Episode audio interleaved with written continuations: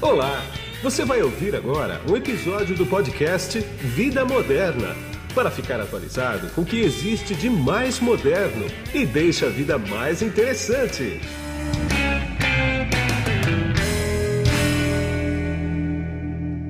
Bom, quem está comigo nesse podcast aqui agora é o Yuri Menck, que ele é o gerente de marketing para o Brasil da Lumen. Tudo bem, Yuri? Como é que você está?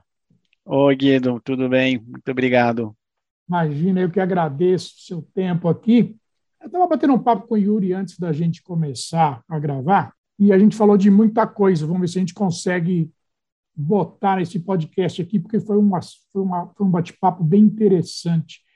Yuri, como é que está o mercado hoje? Para onde você acha que está indo? E eu já vou aproveitar, vou engatar um metaverso aqui. O metaverso, você acha que vinga, que não vinga? Vocês estão no metaverso? A Lumen está no metaverso? Como é que está isso? Bom, Guido, bem interessante essa, essa tua pergunta. O momento de mercado agora tem muita coisa acontecendo, tem muita novidade. A Lumen é uma, uma empresa global, é uma plataforma de infraestrutura digital para o mercado corporativo. E quando a gente fala de tecnologia do mercado corporativo, a gente sempre tem que ter o pé no chão para aquilo que é executável, viável e dá resultado. Sim. Então, nesse sentido, a gente tem que ter um olho lá na frente e uma visão adiante de quais são as tendências, o que, que pode acontecer e para onde o mercado está caminhando, e, e, entender aquelas realidades do momento, aquilo que precisa resolver hoje e que dá para fazer hoje. Uh, quando a gente começa a pensar em metaverso, coisas uh, nesse sentido, a gente tem um, uma distância muito grande entre aquilo que pode ser e aquilo que acontece.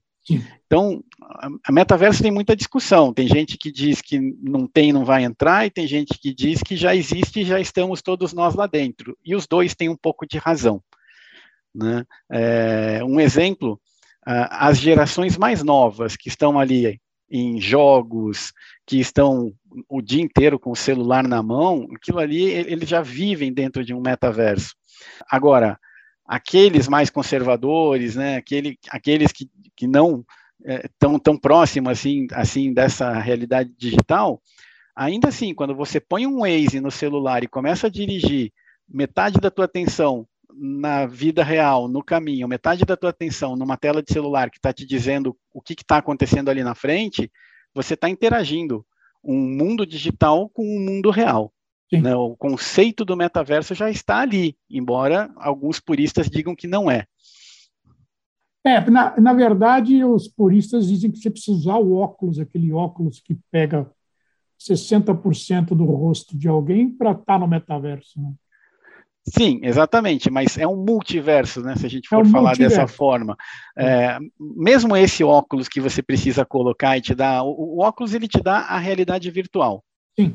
Né? É, e, e um, um exemplo interessante, saindo um pouquinho do metaverso, né? mas para a gente deixar um, um, exemplo mais marcante de como é essa, essa diferença entre o potencial da tecnologia e como ela se aplica na prática. Sim. Porque isso vai ser real no momento que ele tiver uma aplicação prática. Alguns anos atrás, todos nós aí que, que temos mais de 5, 6 anos de mercado, nós acompanhamos um movimento muito forte principalmente dos fabricantes de equipamentos de videoconferência, por aquelas salas de é, videoconferência com uh, que eram basicamente uma realidade virtual, né? Que tinham aqueles é. telões enormes que você sentava na frente de uma outra pessoa que se apresentava da mesma forma e do mesmo tamanho. Uh, aquilo não vingou naquele momento.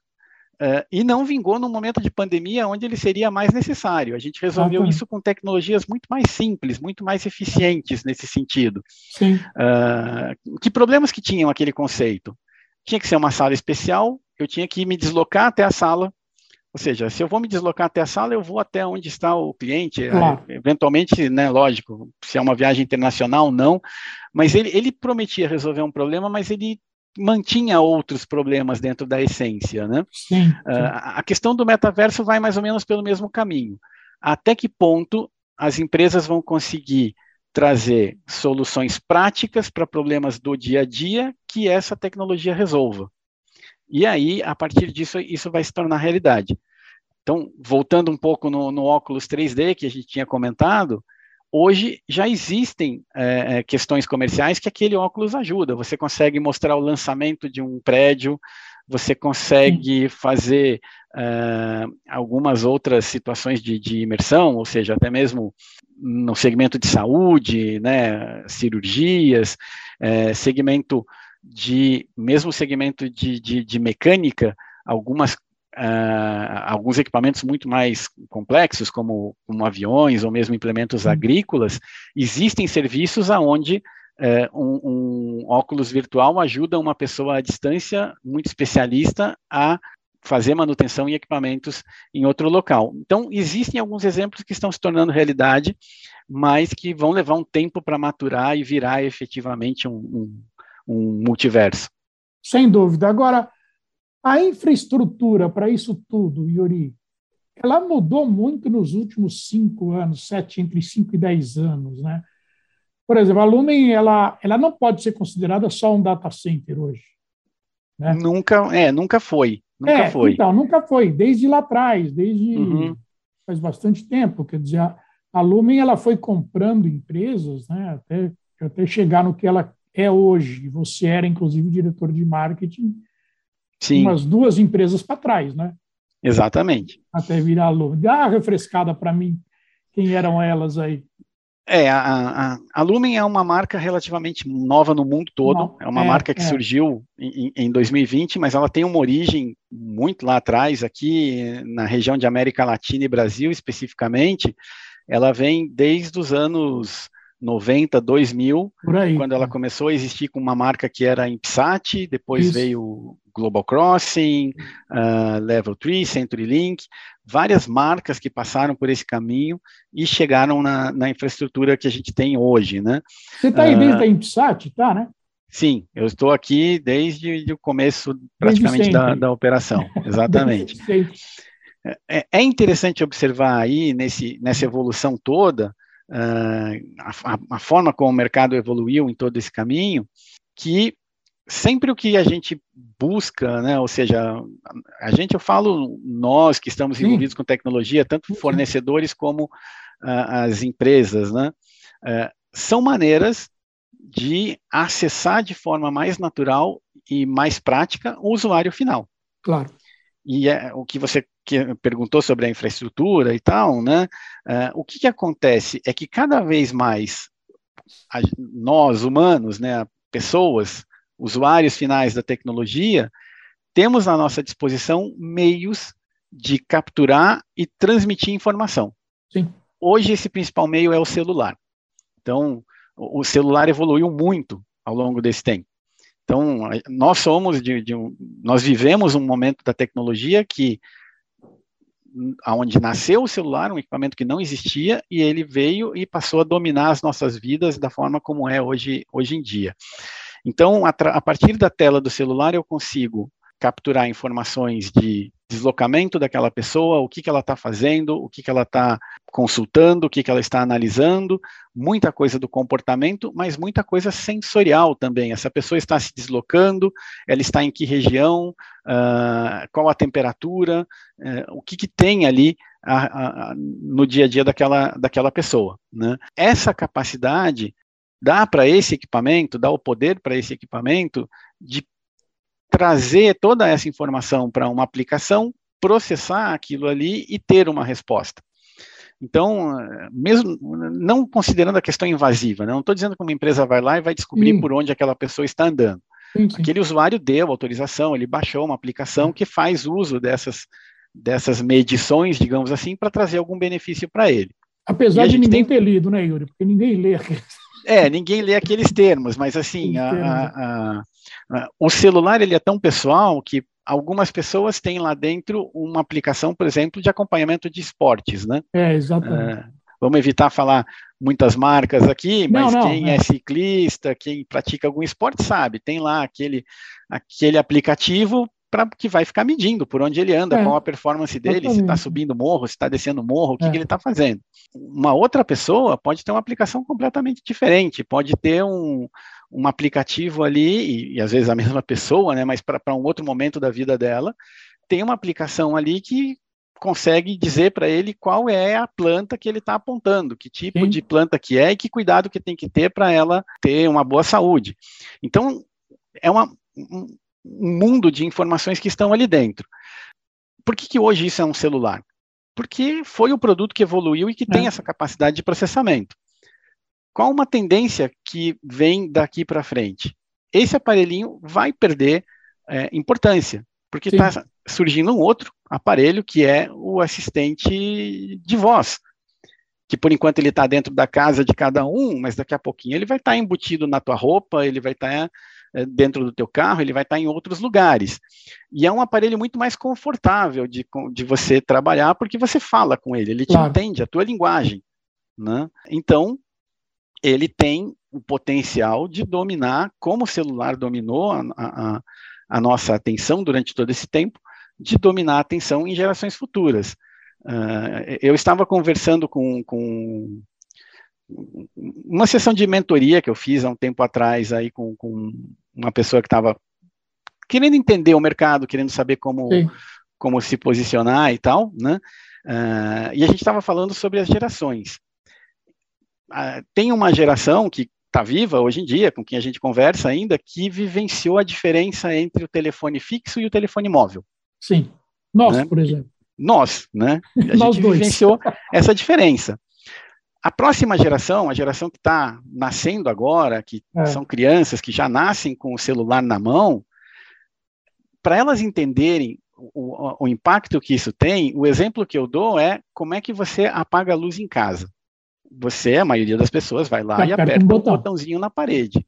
Quando essas crianças forem adultas, isso vai ser tão ultrapassado quanto esperar um telefonema fixo num Exatamente. lugar e, e, não ter o telefone para andar na rua, porque é. esses assistentes de voz vão impulsionar a automação residencial. Ou você, você pode vai... acender a luz e apagar a luz batendo palma, né? Batendo palma ou falando, né? Você falando, pode falar, né? Fulano, apague a luz e a luz é. apaga. É. Isso é uma coisa que hoje já existe, tem um monte de gente Sim. que tem isso em casa, é, a maioria são curiosos, porque não é uma questão tão comercial, mas a tendência é que isso seja tão natural quanto aquele botão que está lá na tua casa. Exatamente. Exatamente. E vem cá, o que, que o 5G pode impactar em tudo isso, Yuri? Pode impactar também na infraestrutura, quer dizer, é, como é que, como é que a Lumen enxerga o 5G? Vai trazer algum impacto relevante na infraestrutura ou não? Muito, muito impacto. E, a gente vê isso com o exemplo das gerações anteriores, né? Sim. Sempre que a tecnologia vai evoluindo, alguns serviços, e a gente falou do metaverso, por exemplo, Sim. de outras coisas desse tipo, alguns serviços são viáveis é, é tecnicamente, mas inviáveis comercialmente por causa da escala. Sim. Então você não consegue implantar aquilo em grande escala porque ele precisa de muito processamento ou ele precisa de muita capacidade de transmissão da informação e você não consegue fazer aquilo acontecer. Né? Então, lá no, no 1G, o grande benefício era a mobilidade. Eu, eu perdi a, a, a tô, não estou mais preso num cabo. Então a gente conseguia levar o equipamento celular e conversar com ele em qualquer lugar. Quando veio o 2G, o grande benefício eram as mensagens de texto. Então, aquilo que servia só para falar, agora eu consigo escrever e mandar mensagem de texto também. Uh, e à medida que cada uma dessas gerações foi chegando, foi acrescentando capacidades nesse processo. O tá. 5G ele traz duas grandes mudanças que são muito impactantes para o que a gente pode fazer com tecnologia daqui para frente. Um deles é o volume, a capacidade de transmissão. Então, a gente consegue transmitir muito mais informação a partir dessa tecnologia, e isso daí dá abertura, por exemplo, para a gente transmitir mais dados, transmitir mais informação e, e ter mais atuação sobre isso. E o segundo grande benefício é a quantidade de dispositivos conectados. Sim. Esse segundo benefício hoje, a, a, questão da transmissão da informação e da capacidade de processamento, de certa forma, já veio se resolvendo. Uh, os assistentes de voz são um exemplo disso. Você entender a voz humana, interpretar e depois responder exige muito processamento. Aquele processamento não é feito ali na caixinha. Ele é transmitido, processado e retornado o comando de, que deve ser executado. Uh, mas o 5G, pela capacidade que ele vai ter de ampliar a quantidade de, de equipamentos conectados, vai tirar a principal trava que a gente tem hoje para o avanço do IoT, que é a, a, a, a internet das coisas. Né? Então, algumas coisas que a gente via como muito ficção científica e pouco uso prático, que seria a tua geladeira conectada na internet ou o, a tua roupa conectada na internet, a partir do momento que a gente tem essa capacidade de conexão, uh, os desenvolvedores se liberam para poder usar esse, esse canal.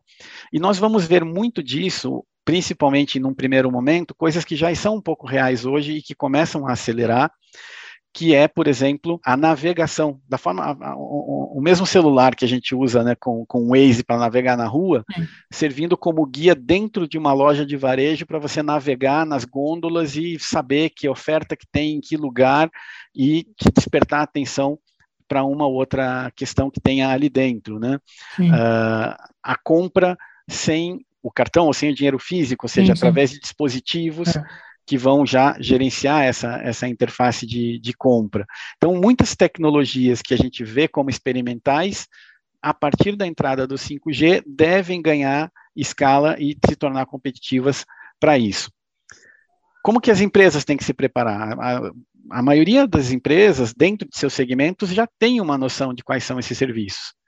Então, elas precisam, a partir daqui, começar a trabalhar a infraestrutura delas para poder suportar estes serviços. Sim. Isso envolve transmissão da informação, então tecnologias como o SD-WAN para poder fazer a gestão desses múltiplos dispositivos que ele vai ter, dos múltiplos canais de comunicação, tecnologias de processamento em nuvem, nuvem pública, nuvem privada, híbridas, é, orquestradores para poder facilitar a administração de toda essa, essa infraestrutura, a segurança da informação, né? tudo isso entra dentro desse, desse caminho. E, e um outro lado que, que muita gente também é, é, esquece, né, que o grande impactante de tudo isso está do outro lado do 5G, é o usuário final. usuário final. É ele que sobe a régua à medida que cada geração de celular chega, ele sobe a régua do que ele espera de uma, de uma interação com uma empresa.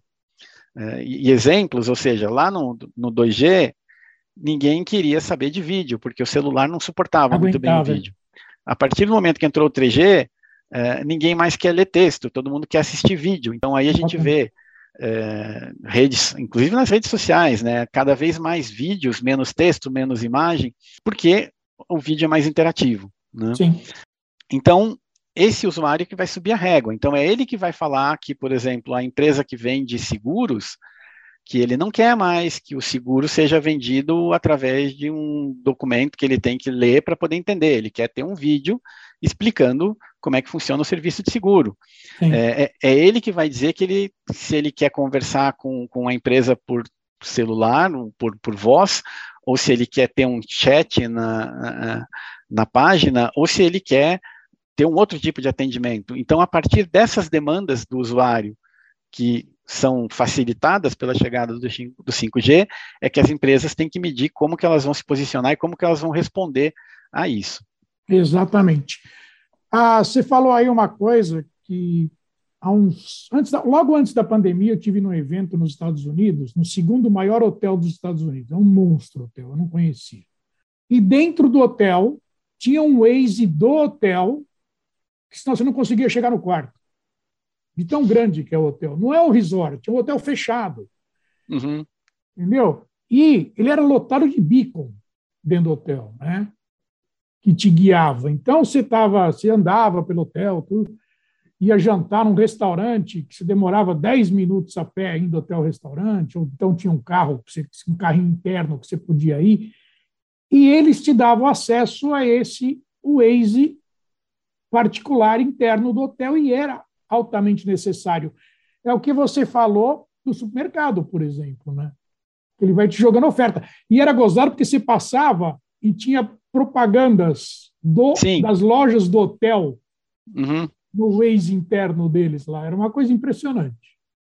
É, exatamente. Esse é o tipo de coisa que a gente não está acostumado é. já existe, já, já, tem, né, é, é uma tecnologia real, implementável, é, mas que o, varejo deve começar a usar com mais intensidade.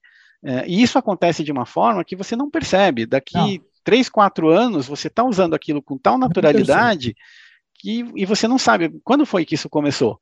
Né? E a gente tem muito exemplo disso no nosso dia a dia hoje. Tem. Um exemplo, por exemplo, é um exemplo é o. Estava conversando isso ontem com uma pessoa. Você também vai entender o que eu vou falar. Quando é que você deixou de usar o Nextel, por exemplo? Cara? A hora que surgiu o, o WhatsApp, o WhatsApp matou a Nextel. Sim. Né? É... Eu estava lembrando, o dia que Steve Jobs morreu, eu estava dentro da Apple, dentro da sede da Apple, lá em Cupertino, na Califórnia. Né? E eu passei a notícia para cá através do Nextel, olha que loucura, em 2011. 11 anos atrás. É, a, é, uma imagem que eu uso em algumas situações muito muito marcante é exatamente hum. a imagem do Steve Jobs, né, puxando a tua memória aí, é. apresentando o iPhone. Ah, eu lembro disso, eu estava. É, porque quando ele apresentou aquilo ali, a mentalidade das pessoas naquele momento era: existe o celular, mas ele é um telefone sem fio. É. Basicamente é. isso. Exatamente. Aí esse cara está mostrando esse negócio que não tem botão para discar, é, não, tem só uma tela, é uma televisão pequena. Não estou entendendo então, isso, né? Qual foi então. a grande sacada do Steve Jobs naquele momento ali? Aquele equipamento, ele tinha capacidade de processamento e transmissão. Exatamente. Basicamente isso. É. O que você ia fazer com ele? Ele tinha uma aplicação, que ele não estava dando esse nome na época, mas ele não. tinha um aplicativo ali que fazia chamada telefônica. É. Né? Mas era uma aplicação, um software rodando ali dentro que permitia fazer chamada telefônica. Isso mas você podia colocar qualquer software, qualquer aplicação ali dentro para fazer qualquer coisa. Então, isso é o conceito de plataforma que a gente é. hoje vem trazendo né, uh, até o, os dias de hoje, virou plataforma de, de, de, hospedagem, plataforma disso, plataforma daquilo. Né? Mas por que é uma plataforma? Porque você decide o que, que você vai pôr ali dentro e você define como aquilo vai funcionar. É. Se eu perder meu celular hoje, e for pegar de alguém muito próximo, da minha esposa ou de, de um amigo, porque, ah, perdi meu celular, você não consegue nem fazer uma chamada, você demora 5, 6 minutos procurando para achar como fazer uma chamada ali. É. Por quê? Primeiro, é, cada um baixa as aplicações que faz sentido para ele. O, o, celular é extremamente pessoal nesse sentido. Né? Nós temos um conceito de plataforma, Lumen, né, de plataforma tecnológica, justamente por isso.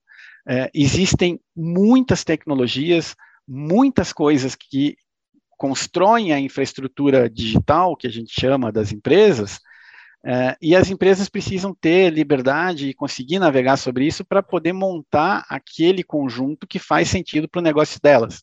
Exatamente. Então, o que uma corretora de valores precisa, por exemplo, não é o que um hospital precisa. Embaixo é tudo igual, é, é, é. Trans, transmissão de dados, processamento de dados, segurança, embaixo é tudo igual. Mas como isso é arquitetado, como é isso moldado, é planejado, é muito diferente para cada segmento. Exatamente. Só mais uma coisa. Eu falei que o WhatsApp matou o Nextel, né? E o que matou o iPhone matou o BlackBerry, né? Sim, matou qualquer conceito. O, rei, é, o PDA, né? Existia o PDA, o Palm, PDA. Palm Pilot, também, né? é, também é, morreu, porque também tudo foi. entra dentro de uma aplicação. Exatamente. Tudo é uma aplicação. E para a gente finalizar agora, quando eu escutei pela primeira vez o termo transformação digital, a primeira coisa que veio, que é um termo novo, praticamente, né? A primeira coisa que veio na minha cabeça foi o seguinte: escuta, mas a gente está em transformação digital desde que surgiu o primeiro computador em cima da mesa. Isso não acaba nunca, né? A transformação não acaba nunca e não teve começo, teve começo lá atrás, né, Yuri? Década uhum. de 80, que foi quando desceu o computador do mainframe para a mesa da gente, né? Sim. Quer dizer, não é uma coisa nova a transformação digital, ela sempre ocorreu e sempre vai ocorrer. Estou errado? Não, você não você não está errado nesse sentido, mas tem um, uma grande existem grandes momentos de transição. Sim. Existem algumas tecnologias de ruptura claro. que fazem com que as coisas tenham uma velocidade é, aumentada ali de, de transição, né? É, a transformação digital ela acontece exatamente por causa desse aparelhinho do Steve Jobs, ou seja, esse esse produto a gente está falando de Steve Jobs, mas depois é Não. é lógico, qualquer smartphone. Qualquer né? smartphone, né? qualquer um. É, e, e, aí que a gente tem que ficar atento para o próximo passo, que vem depois do smartphone. A gente Sim. não pensa o que vai ser depois do smartphone, né? E, e a gente tem alguns vislumbres aí. Mas esse aparelho faz com que fez, né, com que as pessoas se centrassem naquela tela para qualquer interação. É. Hoje você vai num aeroporto, por exemplo, você pode ter um painel gigante com uma, uma publicidade a pessoa está sentada de frente para esse painel e ela não enxerga isso porque ela está vendo o que está no teu na tela do celular. É. Né? Ou é. seja, e ela não enxerga. E ela, às vezes a gente está sentado conversando com uma pessoa e a pessoa está conversando com a gente pelo, pelo celular, é. ou seja, está é. curtindo é, ela está conversando com a gente, mas a informação que ela está processando é a foto que o cara postou no, na semana passada, é o que ele comentou num determinado lugar, ou seja, ela tem uma, um, uma dubiedade ali de atenção entre o mundo real e o mundo eh, do, do, celular. E pensando nesse ponto, ou seja, a interação com as pessoas tem que estar centrada naquilo que está focado na atenção dela, é que as empresas se viram numa necessidade de se revisar. Sim. Porque isso acontece com o cliente e acontece com o funcionário. O funcionário uhum. também não quer ficar preenchendo papel é, sentado no computador. Ele quer ter uma interface no celular dele que ele resolve tudo por ali. Então as empresas começam a ter que revisar os processos, revisar o que está acontecendo para trazer o máximo possível de tudo que ela tem dentro do fluxo de produção para dentro do digital. E aí entram questões como IoT, porque você vai num, num, processo industrial, você tem que medir a temperatura, claro. você tem que ver o tamanho da peça que está saindo e tal. E, e, você começa a substituir isso por sensores que já existem já desde a década de 70, né? A robotização uhum. e tudo mais Sim. é coisa lá de trás. Né? Os sensores estão lá. Qual que é a grande diferença agora? Esses sensores têm a capacidade de mandar essa informação para um centro de processamento muito maior, capaz de processar muito mais informação e ser mais rápido na resposta.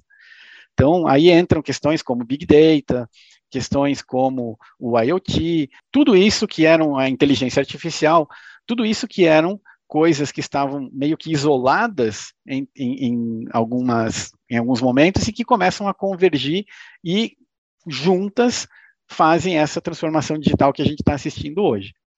Exatamente. Yuri, eu quero agradecer bastante essa conversa aqui. Eu poderia ficar conversando com você aqui muito tempo, você sabe disso. O assunto não para, mas eu quero agradecer bastante. Eu sei que a tua agenda é bastante concorrida por esses minutos aqui. Muito obrigado. Obrigado, Guido. Estamos à disposição. É sempre ótimo conversar com você, porque é uma chance de trocar ideia com alguém que conhece muito do mercado também e sabe muito do que está acontecendo no dia a dia. Muito obrigado. Obrigado igualmente. E aqui é Guido Orlando Júnior, diretor de conteúdo do portal Vida Moderna, que você acessa em www.vidamoderna.com.br. Tchau. Você acabou de ouvir um episódio do podcast Vida Moderna. Assine grátis nos apps Spotify, iTunes, Deezer, Tuning, Google Podcast e Android Podcast.